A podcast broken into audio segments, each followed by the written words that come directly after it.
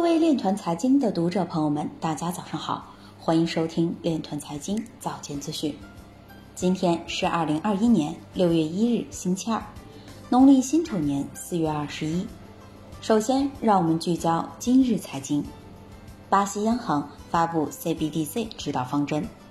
美国参议员敦促财政部长耶伦对加密货币诈骗采取行动，以保护投资者。国际金融报表示，数字人民币有望为全球贸易结算开辟新视窗。新华网报道，虚拟货币缺乏价值支撑，受流动性影响，易暴涨暴跌。抹茶交易所限制新的中国用户使用保证金交易和期货合约。新展银行在 STO 中发行一千一百三十万美元的数字债券。去年，持有一千美元加密货币的巴西人必须在五月底前申报纳税。嘉盛集团表示，比特币上涨空间有限，币圈预计将面临收缩。美国 OCC 负责人表示。应该为加密货币建立监管边界。ETC Labs 创始人表示，对于优质的项目和基金来说，现在仍是牛市。今日财经就到这里，下面我们来聊一聊关于区块链的那些事儿。据新浪财经消息，国际金融论坛2021春季会议在北京举行，在论坛“数字货币与未来数字化转型”环节。中国证监会科技监管局局长姚前表示，央行数字货币研发需要在七个方面重点考量：一、技术路线，基于账户还是基于代币？基于账户和基于代币两条技术路线不是非此即彼的关系。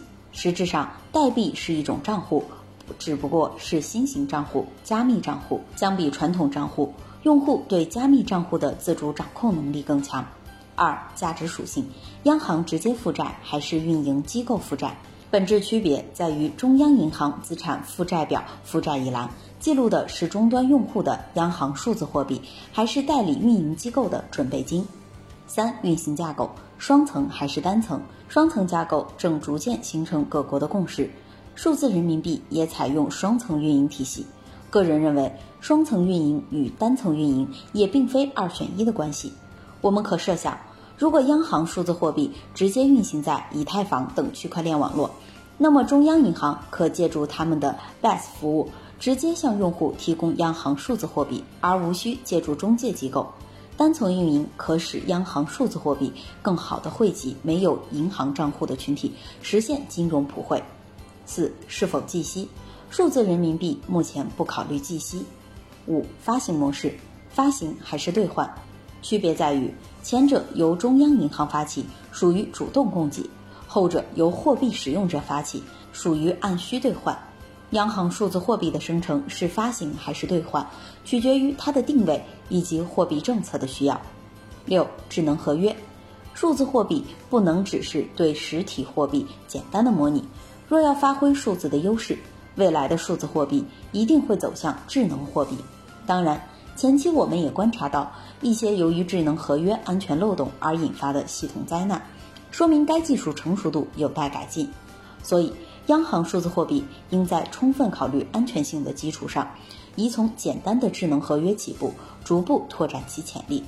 七、监管考量，在数字世界中，数字身份的真实性问题、隐私问题、安全问题，或涉及更大的社会治理问题，需要我们做更加深入的研究。姚谦特别表示，已离开人民银行所说仅代表个人学术观点，不代表人民银行，也不代表其所在的机构。以上就是今天链团财经早间资讯的全部内容，感谢您的关注与支持，祝您生活愉快，我们明天再见。